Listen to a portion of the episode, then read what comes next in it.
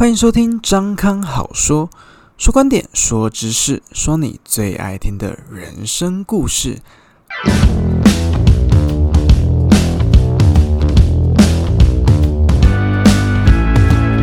Hello，大家好，我是张康，很开心我的 Podcast 节目《张康好说》终于上线了。其实啊，想要做 podcast 已经很久了，无奈就是前阵子非常的忙碌。那最近终于有时间来好好的筹备啊这一档节目。那相信大家对我应该不是非常的熟悉，所以在今天的节目里，我会先跟大家做自我介绍。还有在未来啊，在张刚好说里面，我会跟大家介绍一些有趣的新知，还有对一些事情的观点。以及分享很多有趣的人生小故事。那我们就话不多说，马上进入今天的正题。今天我的主题叫做“大难不死，必有后福”。我的名字叫做张康，所以常常有人会问我说：“啊，诶，你的名字是艺名还是本名呢？”因为我的本职是魔术师，所以很常常让人家误会说：“啊，张康就是我的艺名。”这样。那其实并不是，就是张康这两个字就是我的本名。我常常会这样自我介绍啊，就是我的名字叫做张康，我是一个非常非常健康的人。怎么会这样说呢？并不是说啊，大家都非常不健康，就只有我最健康，并不是。就从我从呃不知道什么时候开始，我就发现呢，我每一年都会有一次大难不死的经历。好，怎么说？自从二零一四年呢，二零一四年那一年，我有一天的晚上，我在高雄，我人生第一次到高雄去玩。那那天晚上大概九点多的时候，呃，我骑着租来的摩托车，我到左营高铁站，我要去把租来的机车拿去还，然后并坐高铁回到中立。当我回到中立的时候，我进一进家门，大概晚上十二点多，我一打开 FB。讯息满天飞，就是非常可怕的一个事件。当年度最大的事件就发生了，叫做高雄气爆。那我看了一下这个路名，因为我第一次去高雄，那我就想说这条路名怎么这么的熟悉呀？叫做凯旋三路。结果一回想，就是我晚上九点多骑经过的那条路。我九点多才骑过去，十点多它就爆炸了，不到一个小时的时间。当时真的是。非常非常震惊的哦，冷汗直接冒下来了，非常可怕。就这样子，很幸运的逃过了一劫。当到二零一五年的那一年，我跟我爸还有我弟，我们三个人一起到台湾最高的山玉山去爬山。那一次的经验呢，算是我人生第一次正式的登山。那平常都只是去山上散散步啊，啊，随便走走这样子。那因为以前没有经验，所以我们在行前的准备上面，还有训练上面，其实是完全不充足的。所以在第一天上山的时候，我们中午到大概四公里的地方，呃，中间休息的那个凉亭，我们就准备用午餐。好，在吃午餐吃一吃的时候，结果发现天气开始从晴天。慢慢开始降下了一点小雨，然后开始下起了午后雷阵雨。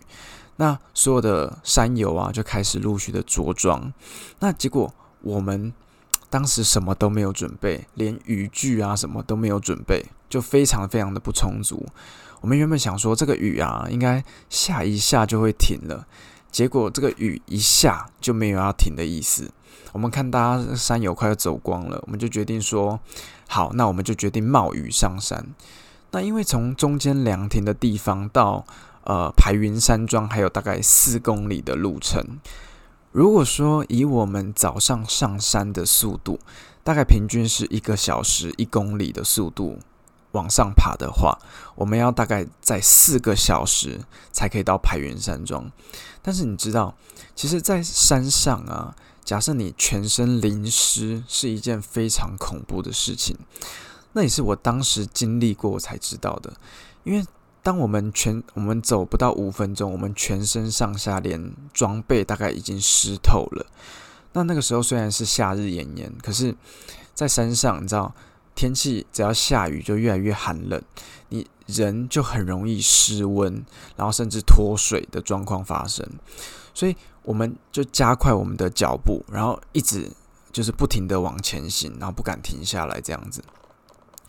那当我们努力的往前行到大概呃两公里、三公里的时候，有一幕真的是让我非常的印象深刻，因为呃我是跟我爸还有我弟三个人去嘛。那我弟跟我就因为年轻人就脚程比较好，体力也比较好，所以我们走的比较快。那我爸因为年纪比较大了，然后加上他膝盖也比较不好，所以他那个时候就慢慢的速度越来越慢。然后他那个时候就跟我说，跟我跟我弟说：“啊，你们赶快往前走，不要管我了。”那当下你就真的很像在拍电影一样，生死交关的场景。那你就会想要赶快把你爸爸搀扶，然后啊三个人继续往前走，然后很努力、很努力的走到了排云山庄。那个时候我们大概印象中大概花了两个半小时到三个小时，然后加紧路程就是到排云山庄。我们原本想说到排云山庄之后啊，会有呃热腾腾的热水，会有电，会有吹风机，会有什么好很好的设备，也不是说很好的设备，至少可以让你把身上弄干，然后有温暖的地方可以让你休息，然后热食可以让你吃。结果殊不知。到白云山庄之后，什么都没有，就是没有热水，没有电，连我们身上换的呃干的衣服都是就是呃善心的山友来提供给我们的。哇，那个时候真的是非常的绝望，你知道吗？因为你在雨中走了三四个小时，然后又冷，然后又饿，然后又又累，然后结果到了目的地之后还没有。呃，热水没有，呃，电啊，可以让你好好的休息。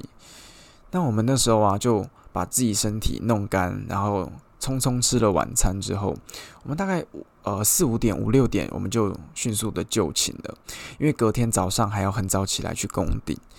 结果到了半夜啊，我就听到我爸跟我弟的声音。那我弟就已经醒了。那时候我爸就在喂我弟吃药，因为我弟就好像很严重的高山症这样。后来吃了呃高山症的药之后，后来就没事了。后来我们就继续睡觉。到了隔天早上起来，因为我们的状况也不好啊，装备也不齐全，所以我们就没有。啊，就决定没有要跟其他山友一起攻顶，我们就把自己身上弄干，装备整理整理之后，我们就下山了。那幸好是下山的天气是非常非常的晴朗，可是因为昨天的经验，我们就打算赶快在中午以前看有没有办法赶快的下山这样子。好，后来呢，我们大概中午的时候，我们就到了呃一样四公里的那个凉亭，然后我爸就先上凉亭。就开始准备我们的午餐，我就站在那个转角往下拍照啊，拍非常美丽的风景。然后那时候我爸就从后面叫我，他说：“喂，张康，上来吃饭喽。”然后我就转身说：“哦，好。”然后结果当我在一转身的时候，我就瞬间往悬崖下面掉。我也不知道是发生什么事了，我也没有感觉到被人家拖啊还是什么，我就瞬间往下掉。最不可思议的是。我弟居然站在我的旁边，他一点反应都没有，他就傻愣愣的就站在那边，然后一直到我爸下来，然后拿绳子绑在树上救我什么什么的，然后我也是非常的幸运，我大概在掉了大概一层楼多两层楼的时候，我的右手臂刚好就抓到了一把剑竹峭壁边的那个竹子这样子，然后就停止下坠，我整个人就。噔噔噔噔噔，就挂在悬崖峭壁旁边。好，那个场景呢，就很像古装剧里面有没有？男主角被呃大反派踹下悬崖之后，就挂在悬崖峭壁那边，就像那个场景。下面大概就是三千多公尺的悬崖。然后啊，因为当时我其实在拍照，所以在掉下去的瞬间，我就啪啪啪啪啪啪啪，好拍了好几张的照片。然后结果手机掉在前面的树被一个树枝卡住，诶，我当时居然第一个反应直觉不是想要怎么赶快爬上来，我在想说啊有没有办法救到我的手机这样子，然后就试，好试了两三次之后，诶，终于救到我的手机了。我那时候也没有想说，诶，会不会往下掉这样子？好，结果呢更不可思议的是，当时呃在旁边有一个别团的导游啊。他就哇，身手矫健的跳了下来，他就抓了几把箭竹，就跳到我的旁边，然后他也是就挂在我的旁边，然后问我说：“哎哎，弟小弟弟啊，你还好吗？”我就说：“我没事，我只是呃，就是现在我手拿着手机，没有办法爬上去这样。”然后我就说：“哎，你可不可以先帮我拿手机？”他就说：“哦，好。”结果呢？他把我手机拿过去之后，放到他的口袋里之后，他自己就爬上去了。我 我整整个当下傻眼，你知道吗？我还以为他是下来救我的，结果结果他就自己爬上去了。后来我就自己慢慢的、慢慢的爬爬上去。当我在双脚落地的那一刹那，我整个是腿软到爆，就整个肾上腺素爆发之后，整个身体没力这种感觉。好，后来我们就慢慢的、慢慢的就下山了，这样子。其实我一开我一开始啊，我都是把这个事件当做一个笑话在跟朋友说，就说啊，我就是被抓了这样子什么什么的。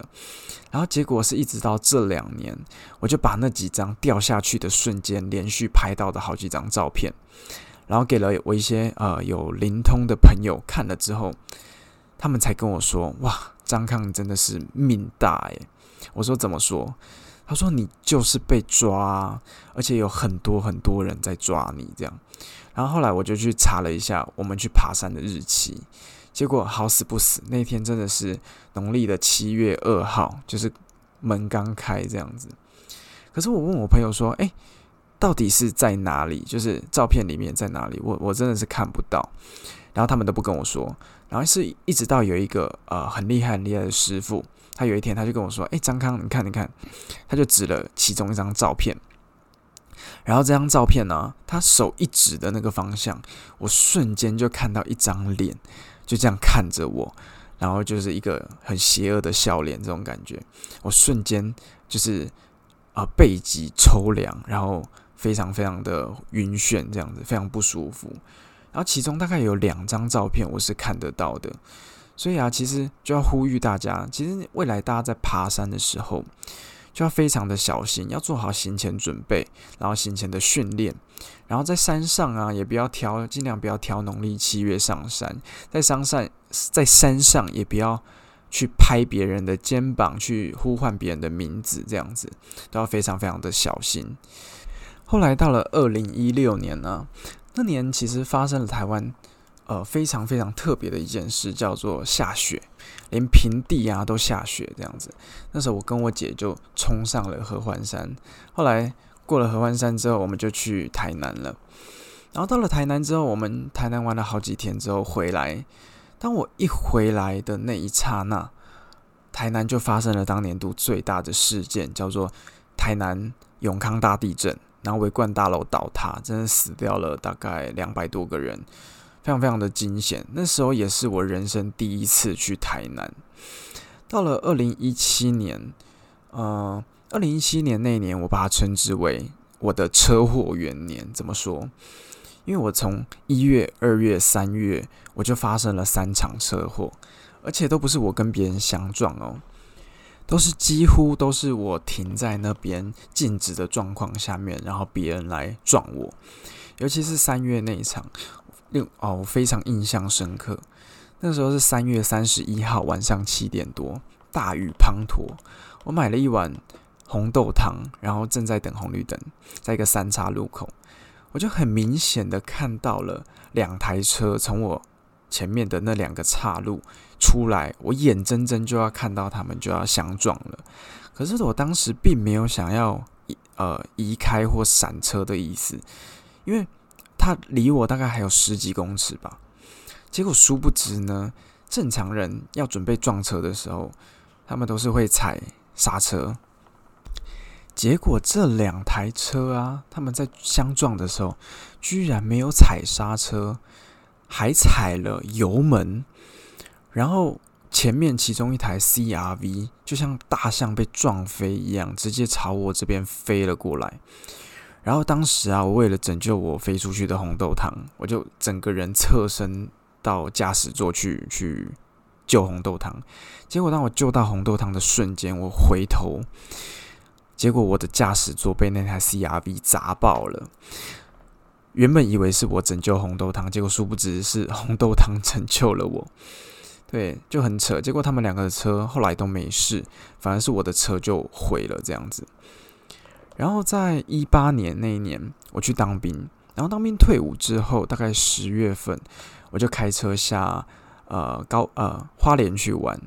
然后在玩完呃三四天之后啊，我就从宜兰这边北上，然后要回来。结果就在我开车到宜兰，然后北上的时候，那一天就有另外一台车从台北南下，叫做普悠玛号。结果到宜兰的地方就翻车了。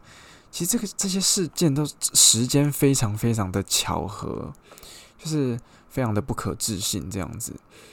然后到了二零一九年，那年是我的本命年，就是去年。那其实发生了很多很多的事情。那其中最夸张的就是，我居然误食了有毒的香菇，然后就送医院了。好，当时呢，我以为。呃，吃了这朵香菇，非常漂亮、非常好吃的香菇。好吃完之后会噔噔噔噔噔就长大啊，结果没有，就哦一哦一哦一就送进去躺了这样子。所以这边还是要呼吁大家，就是当你在吃一些就是呃野生的菇类啊或者什么之类的时候，还是要小心。好，在今年呢，二零二零年，很多人就问我说：“那你今年有没有发生什么样的事情呢？”其实是有的，而且在年初的时候就发生了。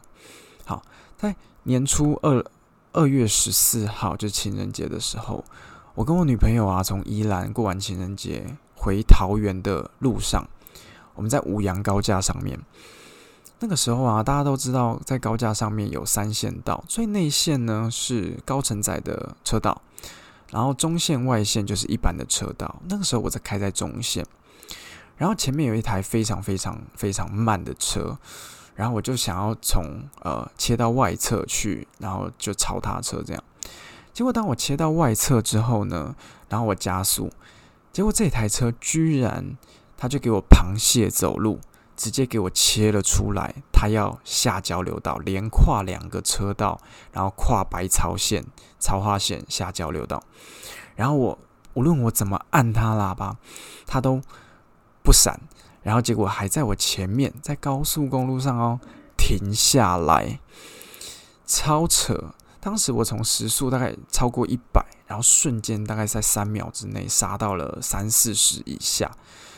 然后我眼看刹不住，要撞上去了，我就想说，好吧，那我把刹车就放掉了。然后结果在放掉的一瞬间，你就知道车子就会失控打滑，就开始像玩命关头一样，就开始乱乱乱窜。然后当我的车车头啊已经快要撞到呃围栏，然后要要掉下去的时候，我就转转头看一下副驾驶座，就看到我女朋友。我想说啊，不行，车上还有别人，赶快甩尾甩回来。就是啊，真的是非常惊险，大概差零点五秒就要撞到隔壁的车，就是结果就好险没事，后面的车应该都全部看傻眼了，前面前面到底发生什么事这样子？然后那台车我也不知道后续怎么样，就非常非常非常的夸张，对，所以。还是要提醒大家，无论你在哪里，就是高速公路上面开车，什么都要非常非常的小心。就算你很遵守就是道路驾驶规则，但是也要提提防那些不遵守规则的人。好，这些都非常重要。那以上呢，大概就是我这几年发生的很多很多的事情。那每一年呢，都有大难不死的事件。我就在想啊，呃。我每一年都发生这样的事情，可能是上天还有很重要的任务要派给我做，所以没有把我收走。那当然希望是不要有这些事件发生了。那也希望未来我可以经历更多很有趣的事情，然后讲这些故事给大家听。